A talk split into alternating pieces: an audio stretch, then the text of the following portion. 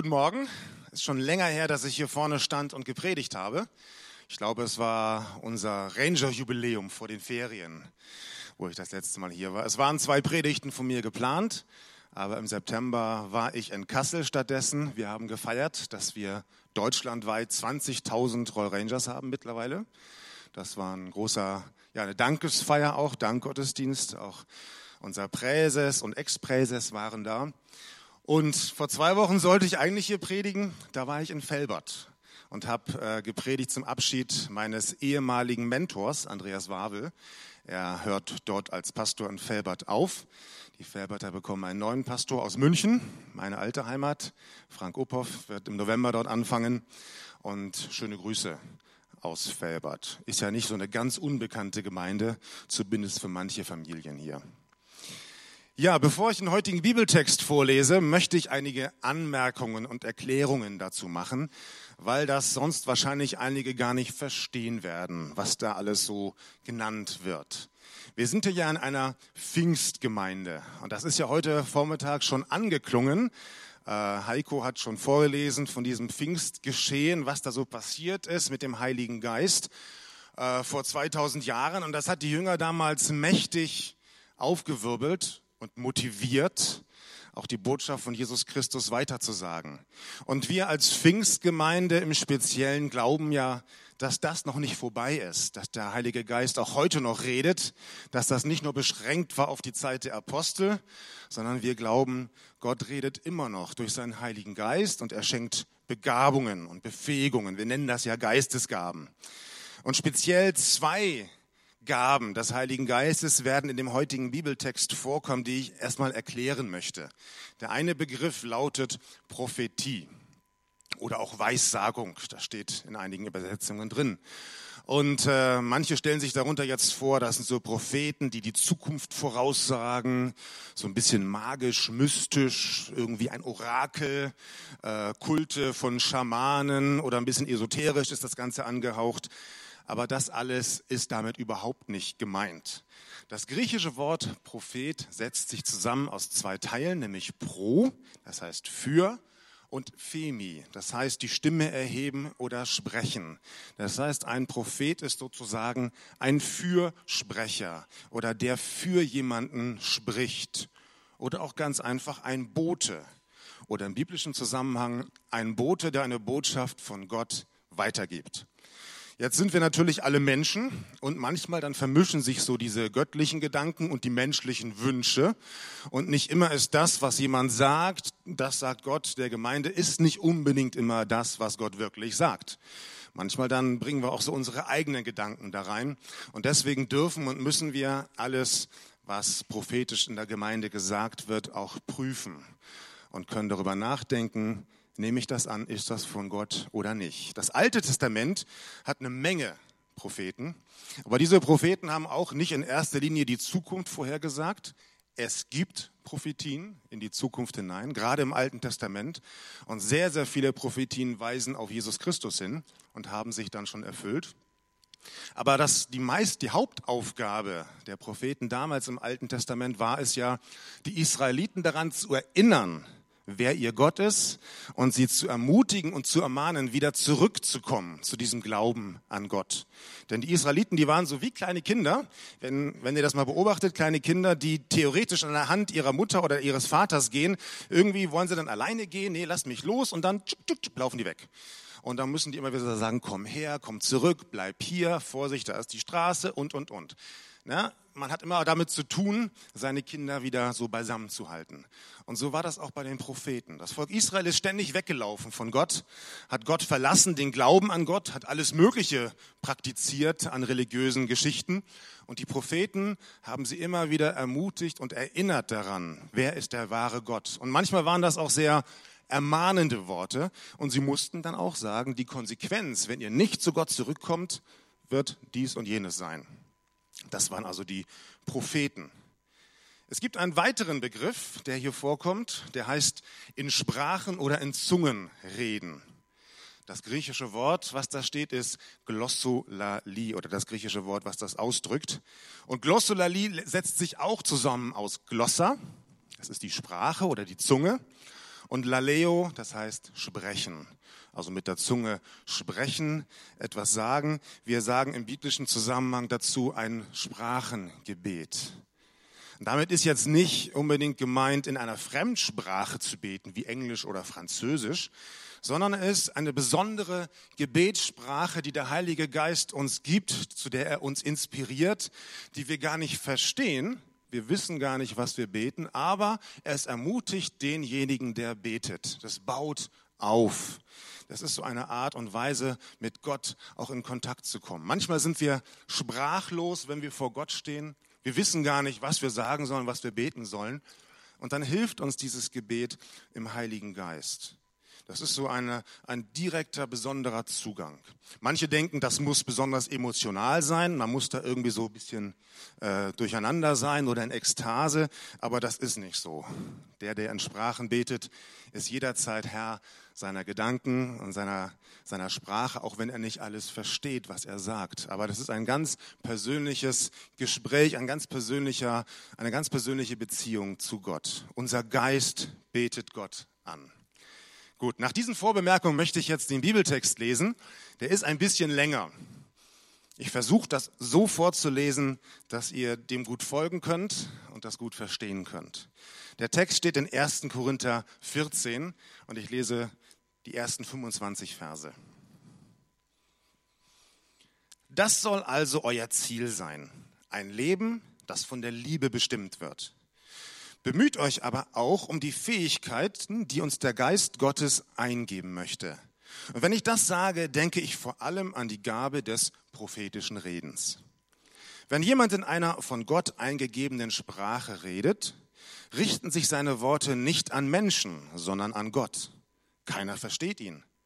Was er durch Gottes Geist gewirkt ausspricht, bleibt ein Geheimnis. Wenn jemand hingegen eine prophetische Botschaft verkündigt, richten sich seine Worte an die Menschen. Was er sagt, bringt ihnen Hilfe, Ermutigung und Trost. Wer in einer von Gott eingegebenen Sprache redet, bringt sich damit selbst im Glauben weiter. Wer prophetisch redet, dient der ganzen Gemeinde. Ich wünschte, ihr alle könntet in Sprachen reden, die von Gott eingegeben sind. Aber noch lieber wäre es mir, ihr alle hättet die Gabe, prophetisch zu reden. Denn wer prophetisch redet, ist von größerem Nutzen für die Gemeinde als der, der in einer von Gott eingegebenen Sprache redet. Es sei denn, dieser gibt das Gesagte anschließend mit verständlichen Worten wieder. Dann ist auch sein Beitrag eine Hilfe für die Gemeinde. Stellt euch vor, Geschwister, ich würde bei meinem nächsten Besuch nur in Sprachen zu euch reden, die von Gott eingegeben sind. Was hättet ihr davon? Nützen wird euch mein Kommen erst dann etwas, wenn ich mit verständlichen Worten zu euch spreche. Zum Beispiel, indem ich eine Offenbarung, eine Erkenntnis, eine prophetische Botschaft oder eine Lehre weitergebe. Denkt zum Vergleich an ein Musikinstrument, eine Flöte etwa oder eine Harfe.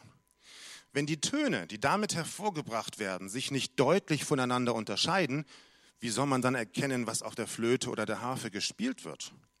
Oder um ein anderes Beispiel zu nennen, wenn, von einer, wenn vor einer Schlacht die Trompete nicht ein klares Signal gibt, wer wird sich dann zum Kampf bereit machen?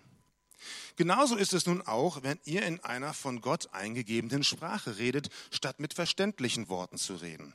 Wie soll man da wissen, was ihr sagt? Eure Worte verhallen im Wind. Es gibt in der Welt eine Vielzahl verschiedener Sprachen und jede ist dazu da, dass Menschen sich verständigen können und nichts ist ohne Sprache. Wenn ich allerdings die Sprache, in der jemand mit mir redet, nicht verstehe, bleibe ich für ihn ein Fremder und er bleibt es für mich. Was folgt daraus im Hinblick auf euch? Ich weiß, wie eifrig ihr euch um die Gaben bemüht, die uns durch Gottes Geist gegeben werden. Aber dabei muss es euer Ziel sein, vor allem die Gaben zu bekommen, die eine Hilfe für die ganze Gemeinde sind. Wer daher in einer von Gott eingegebenen Sprache reden kann, soll Gott um die Fähigkeit bitten, das Gesagte auch mit verständlichen Worten wiederzugeben. Denn wenn ich zum Beispiel bete und dabei eine von Gott eingegebene Sprache benutze, betet zwar mein Geist, aber mein Verstand bleibt untätig. Was soll ich also tun? Ich will auf beide Weisen beten. Auf die, bei der nur mein Geist zu Gott spricht, aber auch auf die, bei der mein Verstand tätig ist. Ich will auf die Weise singen, bei der nur mein Geist Gott lobt, aber auch auf die, bei der mein Verstand tätig ist. Denn wenn du Gott anbetest, ohne dass dein Verstand daran beteiligt ist, wie kann dann jemand, der diese Sprache nicht versteht, deinem Gebet mit einem Amen zustimmen? Er weiß ja gar nicht, was du sagst. An deinem Dankgebet ist, Dankgebet ist nichts Verkehrtes, aber dem anderen bringt es für seinen Glauben keinen Gewinn. Ich bin Gott dankbar, dass ich in Sprachen reden kann, die von ihm eingegeben sind. Und ich mache davon mehr Gebrauch als ihr alle. Aber wenn die Gemeinde versammelt ist, will ich lieber fünf verständliche Worte reden, damit auch andere einen Gewinn davon haben und im Glauben unterrichtet werden, als zehntausend Wörter in einer Sprache, die keiner versteht. Die nächsten Verse lasse ich mal aus. Ich werde bei Vers 23 weiterlesen. Stellt euch nun einmal Folgendes vor. Ihr seid als ganze Gemeinde am selben Ort versammelt und fangt alle an, in Sprachen zu reden, die von Gott eingegeben sind. Und nun kommen Leute dazu, die noch nicht viel oder noch gar nichts vom Glauben wissen. Werden sie nicht sagen, ihr seid verrückt? Und dann stellt euch vor, ihr alle verkündigt prophetische Botschaften. Wenn jetzt jemand dazukommt, der vom Glauben nichts oder nicht viel weiß, macht alles, was ihr sagt, ihm bewusst, dass er ein Sünder ist. Durch alles, was er hört, sieht er sich zur Rechenschaft gezogen und seine verborgensten Gedanken kommen ans Licht. Er wird sich niederwerfen, um Gott anzubeten und wird ausrufen, Gott ist wirklich in unserer Mitte. Das sind, war ein langer Text, aber eigentlich geht es nur um zwei Dinge, um zwei Gaben des Heiligen Geistes.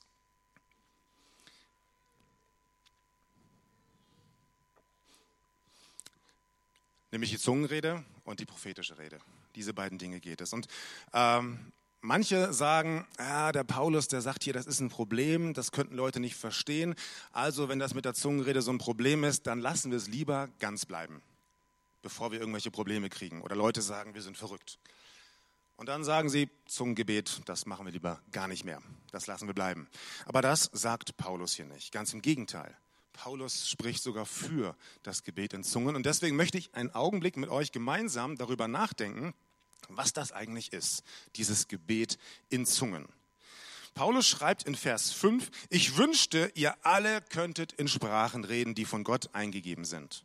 Oder in Vers 18, ich bin Gott dankbar, dass ich in Sprachen reden kann, die von ihm eingegeben sind, und ich mache davon mehr Gebrauch als ihr alle. Das klingt jetzt nicht so, als wenn Paulus das irgendwie ablehnt oder schlecht findet. Das tut er gar nicht. Er bewertet das grundsätzlich positiv. Warum? Warum ist das denn so toll, in Sprachen zu beten? Was bringt das denn, wenn ich es gar nicht verstehe? Er gibt die Antwort selber hier im Text. Weil es denjenigen, der das tut, im Glauben weiterbringt. Es ermutigt, es baut auf. Und wenn Gott uns eine solche Möglichkeit bietet, dass wir uns aufbauen dürfen, wenn wir mal entmutigt sind. Warum lehnen wir das dann einfach so ab? Warum sagen wir dann, das brauche ich nicht? Hauptsache erlöst. Ja, das stimmt. Hauptsache, wir sind von unseren Sünden erlöst. Auch das ist heute schon angeklungen. Hauptsache, wir wissen, dass Jesus für meine Schuld gestorben ist, dass er meine Schuld getragen hat. Hast du da schon gebetet zu Gott? Hast du ihm gesagt, Jesus, ich weiß, dass du derjenige bist, der Schuld vergeben kann. Bitte vergib meine Schuld. Bist du dir sicher, dass du einmal, wenn du stirbst, bei Gott sein wirst, bei Jesus sein wird, weil Jesus dir deine Schuld vergeben hat. Natürlich ist das das Wichtigste. Aber das Leben hört ja dann nicht auf, wenn ich an Jesus glaube. Das Leben geht ja weiter. Wir leben ja in dieser Welt und diese Welt hat so allerlei Herausforderungen für uns parat, auch für Christen. Manche meinen ja, Christen, die würden immer so über dem Erdboden schweben, im übertragenen Sinne, die hätten keine Probleme, würden nicht krank werden, hätten nicht mal finanzielle Schwierigkeiten oder wären mal entmutigt. Aber das ist nicht so. Und ich kenne genügend Christen, die durch ganz, ganz schwierige Zeiten hindurchgehen. Und manchmal erleidet der Glaube auch Schiffbruch. Manchmal, und da müssen wir zugeben, dann kommen auch Zweifel in unserem Leben auf. Glaube ich wirklich an Gott? Hat Gott mich wirklich lieb? Ich tue so vieles, was nicht gut ist. Ich bin ja immer noch so schlecht. Jetzt bin ich schon so lange Christ und mache immer noch so viel falsch. Ob Gott mir immer noch vergeben kann? Und dann kommen diese Zweifel und diese diese Gedanken. Und dann kommen noch Probleme dazu, vielleicht in der Familie oder du hast Stress mit anderen Christen. Früher dachtest du, die Christen sind ganz besondere Menschen, die machen nie einen Fehler, mit denen kann man sich gar nicht streiten. Und irgendwann stellst du fest, ups, das geht doch. Und das macht dich kaputt, das macht dich fertig. Viele Christen sind entmutigt, deprimiert und die schleppen sich so irgendwie gerade noch so durchs Leben. Und das, wo wir doch eine großartige Möglichkeit haben, uns zu ermutigen, uns selber aufzubauen, nämlich das Gebet in Sprachen, die der Heilige Geist eingibt. Gerade dann, wenn wir gar nicht mehr wissen, was wir beten sollen. Wenn wir da stehen und irgendwie nur noch an unsere negativen Dinge denken und dann wollen wir beten und denken, ach Gott, was soll ich denn sagen? Und irgendwie fehlt mir so die Kraft. Und dann anzufangen und in Zungen zu beten, ist eine wunderbare Möglichkeit für Christen, mit Gott Kontakt aufzunehmen, denn wir betreten damit eine göttliche Dimension. Von unserem Verstand her verstehen wir das nicht. Wir können nicht alles mit unserem Verstand verstehen. Aber unser Geist, der in uns ist, der betet Gott an. Man kann das, oder ich kann das vielleicht ein bisschen vergleichen, damit ihr das ein bisschen nachvollziehen könnt. Zumindest bei mir ist das so. Wenn ich äh, unterwegs bin im Auto oder irgendwas arbeite, mir gehen oft so Melodien durch den Kopf. Aber ich singe jetzt nicht die Lieder so mit vollem Text. Ich summe die meistens so vor mich hin oder dudel so. So, das finde ich schön. Das gefällt mir. Ich mag das. Worte würden da nur stören. Ich will dann gerade nicht mit Worten singen. Ich, ach, das ist einfach nur so ein Ausdruck von meinem Inneren. So ein bisschen so kann man sagen, ist das vielleicht, wenn ich Gott in Sprachen anbete, die ich selber gar nicht verstehen kann. Und wenn Paulus das nötig hatte, der große Paulus, der sehr gelehrt war, der sich sehr gut auskannte in der Bibel, der in der ganzen damaligen Welt umhergereist ist, wenn der das brauchte, dann brauche ich das auch für mein Leben. Manche Christen haben da jetzt so eine Blockade. Sie denken, das muss so ein ganz besonderer Augenblick sein, wo ich emotional so richtig aufgeladen bin, möglichst im Gottesdienst, großer Lobpreis, alle beten und sind begeistert und irgendwann erreicht die Situation so einen Siedepunkt und dann platzt es aus mir heraus und ich bete in anderen Sprachen. Ich kann gar nicht anders. Aber eigentlich ist das Gegenteil der Fall. Wenn uns so eine Gabe zur Ermutigung dient, heißt das ja, wir sind gerade entmutigt. Das heißt, da ist gar keine große Emotion da, keine großen Gefühle. Wahrscheinlich bin ich ganz alleine und denke, boah, wie soll es weitergehen? Und genau dann darf ich diese Gabe einsetzen. Nicht als Ausdruck meiner schönsten, größten Gefühle, das darf sicherlich auch der Fall sein. Aber eigentlich besonders dann, wenn es mir gerade nicht gut geht, wenn ich gerade keine Hochstimmung habe. Probier das doch zu Hause mal aus. Mach das doch einfach mal. Bitte doch mal den Heiligen Geist darum, dir diese Sprache des Zungen oder diese Gabe des Zungengebetes zu schenken. Und dann fang einfach mal an. Im Römerbrief schreibt Paulus im Kapitel 8, Vers 26 und 27, und auch der Geist Gottes tritt mit Flehen und Seufzen für uns ein. Er bringt das zum Ausdruck, was wir mit unseren Worten nicht sagen können. Auf diese Weise kommt er uns in unserer Schwachheit zu Hilfe weil wir ja gar nicht wissen, was wir beten sollen, um richtig zu beten. Und Gott, der alles durchforscht, was im Herzen des Menschen vorgeht, weiß, was der Geist mit seinem Flehen und Seufzen sagen will. Denn der Geist tritt für die, die zu Gott gehören, so ein, wie es vor Gott richtig ist. Ähm, Reinhard Olonske hat mal gesagt, auch dieses Sprachengebet, das ist eine Sprache, mit der wir Gott anbeten, mit der wir noch nie gesündigt haben, mit der wir noch nie geschimpft haben oder jemandem was Böses gewünscht haben. Das ist eine ganz besondere Sprache. Und ich ermutige dich, das zu Hause mal auszuprobieren und zu machen. Du kannst dich ja gar nicht blamieren, wenn du ganz alleine bist. Da ist keiner da, der dir zuguckt. Da ist nur Gott da. Und Gott weiß genau, warum du das tust und was gerade so in deinem Herzen ist. Und da mach das doch mal. Sag zu Gott, Heiliger Geist, erforsche mein Inneres und jetzt möchte ich dir mein Lob entgegenbringen, auch wenn ich gerade sprachlos bin und gar nicht weiß, wie ich anfangen soll. Christen, die das nicht tun, die stoßen etwas ganz Wertvolles von Gott zurück. Natürlich kann man ohne dem leben. Aber warum denn, wenn Gott uns das schon anbietet? Natürlich darf ich auch meine Freude ausdrücken. Es gibt ja auch die Möglichkeiten, im Geist zu singen oder Gott zu loben und anzubeten. Natürlich muss ich nicht immer nur frustriert sein, wenn ich in Zungen bete, logisch. Das darf ich zu jeder Zeit tun. Ich darf auch meine Begeisterung zum Ausdruck bringen. Aber auf einen Außenstehenden, auf jemand, der kein Christ ist, der das jetzt nicht kennt, der das noch nie gehört hat, auf den wirkt so ein Sprachengebet doch sehr befremdlich, sehr komisch. Also ich weiß, mein, mein Schwager war mal hier im Gottesdienst bei irgendeiner Taufe und der hatte das so gehört und sagte, was machen die da? Was brabbeln die da eigentlich? Was soll das eigentlich? Der hat das nicht verstanden. Der fand das ein bisschen seltsam. Und manche werden dadurch sogar abgeschreckt, wie Paulus hier sogar sagt. Die Leute glauben dann, ihr seid verrückt, ihr spinnt. Was macht ihr denn hier für, für einen Unsinn? Was soll das? Und deswegen schreibt Paulus hier sehr ausführlich, diese Gabe privat oder mit anderen Gläubigen zusammen zu praktizieren. Aber ein öffentlicher Gottesdienst, der hat einen ganz anderen Schwerpunkt, eine ganz andere Aufgabe. In einem öffentlichen Gottesdienst geht es darum, den anderen aufzubauen und zu ermutigen. Es geht nicht so sehr darum, wie geht es mir, was, was nehme ich aus diesem Gottesdienst mit, sondern wie kann ich den anderen ermutigen? Und das ist jetzt natürlich mit unverständlichen Worten nicht möglich. Wenn du zu jemandem hingehst, willst ihm Mut machen und redest irgendwelches wirres Zeug, äh, wie soll den das ermutigen? Das funktioniert nicht. Das klappt nicht. Das ist ja irgendein Kauderwelsch und dann ist er für dich wie ein Barbar. Das ist das Wort, was hier eigentlich im, im Grundtext steht. Du bist ein Barbar, ein Fremder. Wenn man damals nicht Griechisch oder Lateinisch gesprochen hat, dann war das für die, für die Ohren der damaligen Zeit wie Rhabarber. Deswegen nannte man solche Leute Barbaren. In einem Gottesdienst lautet die Frage nicht, was habe ich davon? Was kann ich mitnehmen? Wie geht's mir? Sondern die Frage lautet, was kann ich beitragen? Wie kann ich andere ermutigen? Und natürlich wird man dann auch selbst ermutigt. Das geht ja gar nicht anders. Stell dir vor, alle in diesem Gottesdienst, die jetzt hier sind, wollen nur andere ermutigen. Und jetzt kommt einer zu dir, du, ich möchte was Schönes sagen. Nee, nee, ich möchte dir was Schönes sagen. Nein, ich möchte dir, äh, es muss ja auch irgendjemand mal da sein, der sich ermutigen lässt. Ja, also natürlich werden wir immer auch Segen mitnehmen im Gottesdienst. Aber die Einstellung, mit der wir zum Gottesdienst kommen, in diese Gemeinschaft kommen, ist die, wie kann ich anderen helfen? Wie kann ich für andere da sein?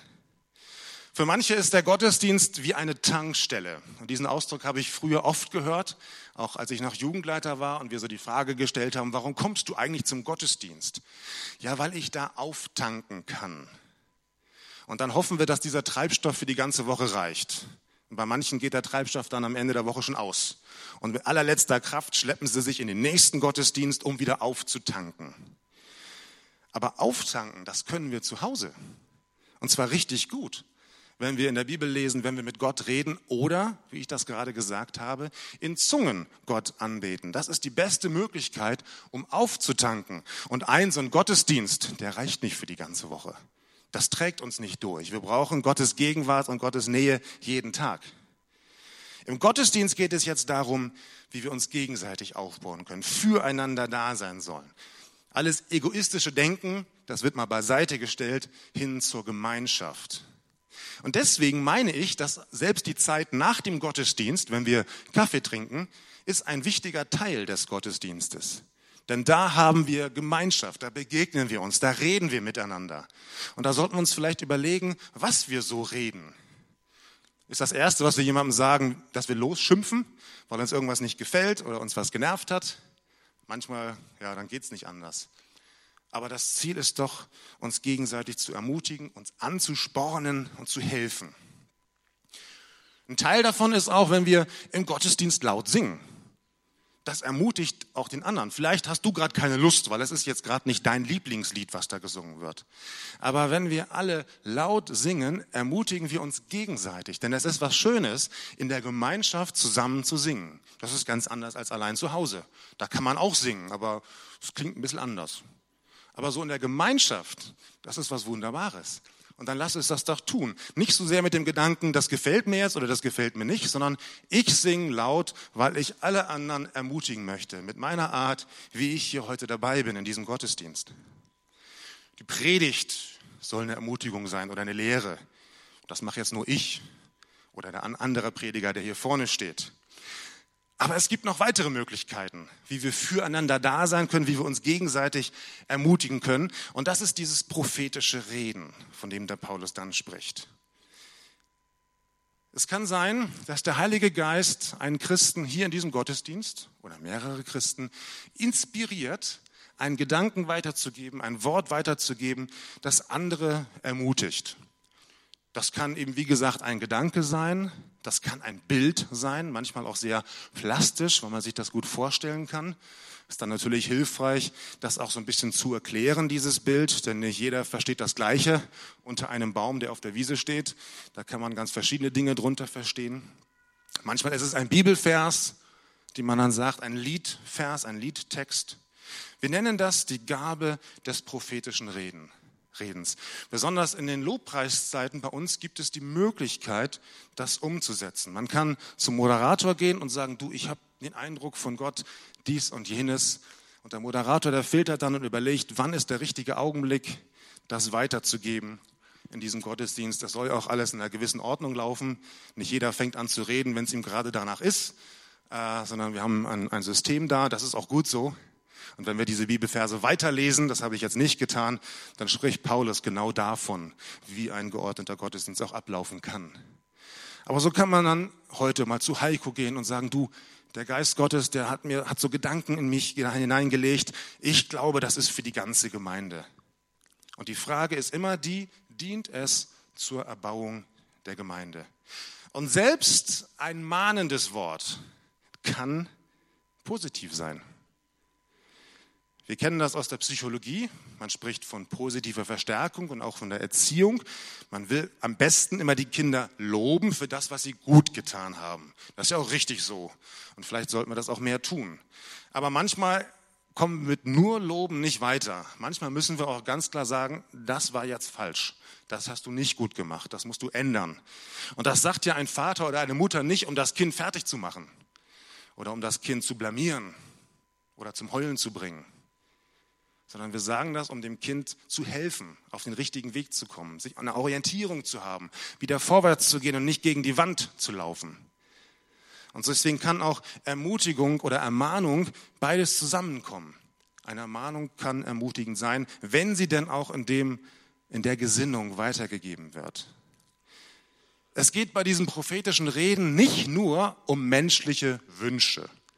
Das kennen wir ja von überall, wenn jemand krank ist, dann sind wir sehr einfühlsam und wir überlegen uns, was sagen wir dem jetzt, was den so ermutigt. Das ist okay, das ist ja gar nicht schlecht. Aber beim prophetischen Reden geht es um noch mehr.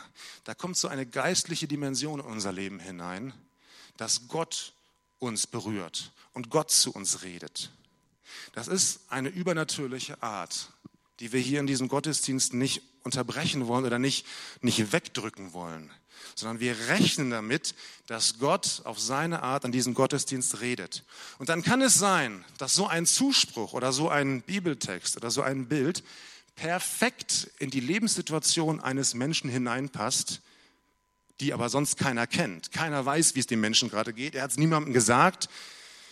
Ist der, betreffenden Person vielleicht sogar unangenehm, das so öffentlich zu sagen. Aber Gott redet durch einen Menschen hier vorne und spricht genau in diese Situation hinein. Und derjenige weiß in dem Augenblick ganz genau, das trifft jetzt mich. Ich bin damit gemeint. Das spricht mich an. Und ich merke, Gott redet zu mir. Der Mann da vorne oder die Frau da vorne konnte gar nicht wissen, wie es mir geht, dass ich das gerade brauche. Aber Gott tut das. Und so ist diese prophetische Reden die Möglichkeit, dass Gott in seiner übernatürlichen Art und Weise in unser Leben hineinsprechen kann. Und das kann unserem Leben eine völlig neue Richtung geben. Manchmal ist es so, besonders dann, wenn es auch so ein bisschen ermahnend ist, dass Menschen tatsächlich von ihrer eigenen Sünde überführt werden und plötzlich erkennen die, ich bin ja gar nicht so perfekt, wie ich immer dachte. Ich dachte, ich bin ein ganz guter Mensch und Gott müsste schon zufrieden mit mir sein.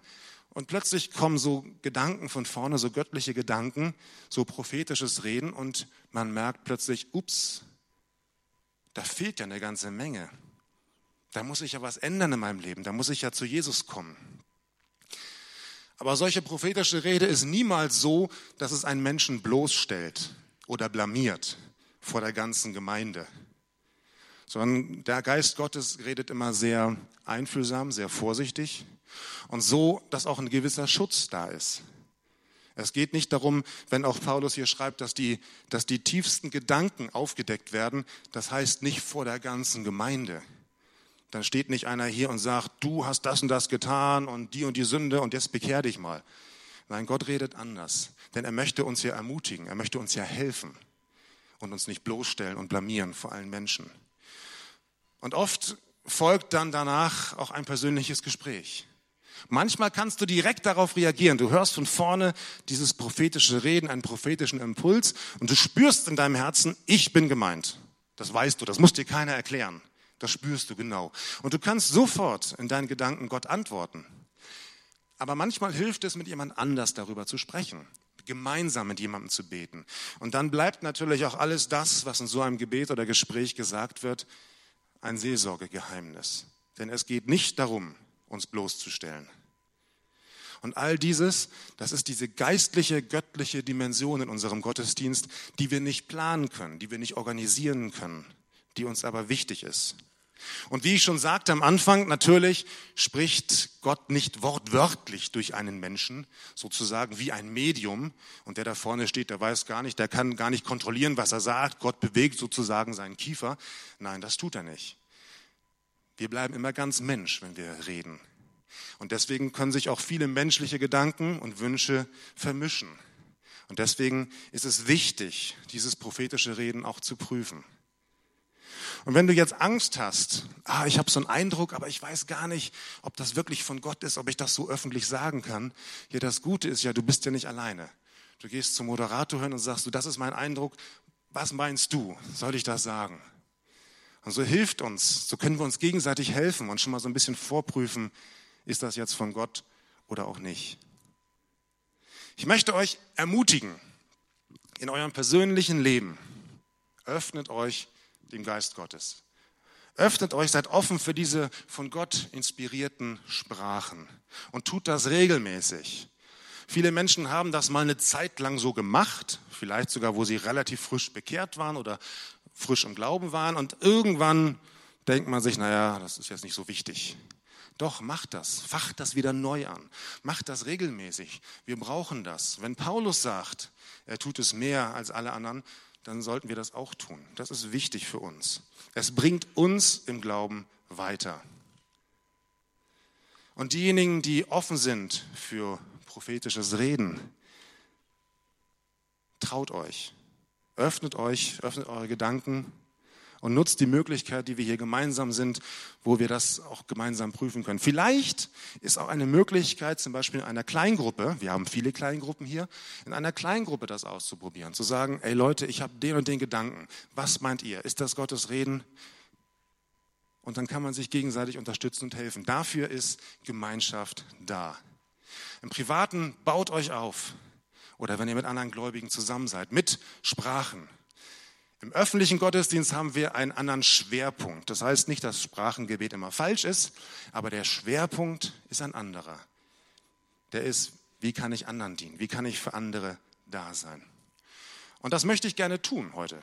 Ich möchte uns gerne die Möglichkeit geben, darüber nicht nur theoretisch zu reden und dann hören wir das und sagen, ja, gut, das haben wir jetzt gehört, sondern wir dürfen das auch gerne praktizieren. Und ich möchte das Lobpreisteam bitten, nach vorne zu kommen. Wir wollen jetzt noch eine Zeit haben, wo wir Gott anbeten, wo wir in Anbetung vor Gott stehen. Und wenn jemand von euch den Wunsch hat, nach vorne zu kommen, dass jemand mit ihm betet, dann könnt ihr das gerne tun. Älteste werden nach vorne stehen. Ich möchte das Gebetsteam, das Seelsorgeteam bitten, auch bereit zu stehen hier vorne, für andere zu beten. Ihr könnt auch da, wo ihr seid, füreinander beten wenn ihr das denn wollt und auch der andere möchte. Es ist ja immer freiwillig. Aber das ist nicht so, dass nur auserwählte Menschen für andere beten dürfen, sondern wir dürfen uns gegenseitig ermutigen, füreinander beten. Das muss nicht lang sein, das kann auch mal ein kurzes Gebet sein oder ein Gedanke von Gott, du, ich möchte dir das mitgeben. Wenn ihr einen Gedanken habt von Gott und inspiriert seid und denkt, das könnte für die ganze Gemeinde sein, dann kommt doch nach vorne, geht zu Heiko, zum Moderator und sagt, ich habe diesen Gedanken von Gott, ist das ein prophetisches Reden, darf ich das hier heute sagen? Und er wird das mit Sicherheit versuchen zu unterstützen und euch zu helfen. Wir wollen dem Heiligen Geist Raum geben. Und das kann ich nicht planen. Ich kann nicht sagen, so und so wird das sein. Da sind wir von Gott abhängig. Und das zeigt uns auch immer so ein bisschen, in der Gemeinde Jesu ist nicht alles planbar. Da können wir nicht alles kontrollieren und in der Hand halten. Denn letztendlich ist es immer noch Jesus, der diese Gemeinde leitet. Und wir müssen immer so ein Stück damit rechnen, dass Gott uns auch mal anders führt, als wir uns das mit unseren klugen menschlichen Gedanken so ausgedacht haben. Und ich möchte uns die Gelegenheit dazu geben. Wenn ihr möchtet, dürft ihr aufstehen, ihr dürft euch hinsetzen, ihr dürft knien, ihr dürft die Hände erheben. Das sind verschiedene Formen des Gebetes. Diese Form ja, die ist jetzt nicht so entscheidend, aber wer sich so frei fühlt, soll das tun, wie er das gerne möchte. Denn wir wollen jetzt zu Gott reden, mit Gott beten und auch so ein bisschen fragen, Gott fragen, Gott, hast du was für mich? Hast du was, was ich weitergeben darf? Möchtest du mich gebrauchen? Und vielleicht ist es nicht für die ganze Gemeinde, vielleicht ist es nur für einen Einzelnen, dann kannst du ja nach dem Gottesdienst zu jemandem hingehen und sagen, du, ich habe diesen Gedanken für dich, denk doch mal drüber nach, vielleicht redet Gott zu dir. Herr Jesus, ich danke dir, dass du ein lebendiger Gott bist. Und du bist lebendig, weil du zu uns redest. Du redest durch dein Wort zu uns, da steht es schwarz auf weiß, aber du redest auch durch deinen Heiligen Geist zu uns. Du inspirierst uns und du hast auch eine übernatürliche Art, zu uns zu reden, sodass wir uns aufbauen können, dass wir ermutigt werden und dass wir uns gegenseitig helfen können. Jesus, ich danke dir für Gemeinde.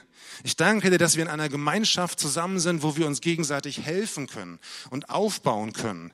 Wo wir nicht nur darüber nachdenken, wie geht es mir, was kann ich tun, sondern wie kann ich für andere da sein. Danke für diesen Gedanken, der von dir ist. Gemeinde ist deine Idee. Und das, was der Heilige Geist weitergibt, das kommt von dir. Und du sagst selber, wenn wir dich um etwas Gutes bitten, dann wirst du uns keinen Stein geben oder keinen Skorpion, sondern du wirst uns gute Gaben geben, wenn wir dich darum bitten. Und so bitten wir dich um deinen Heiligen Geist. Wir bitten dich um die Gaben deines Geistes, dass sie zur Entfaltung kommen in unserem Leben und in unserer Gemeinde in diesem Gottesdienst. Amen.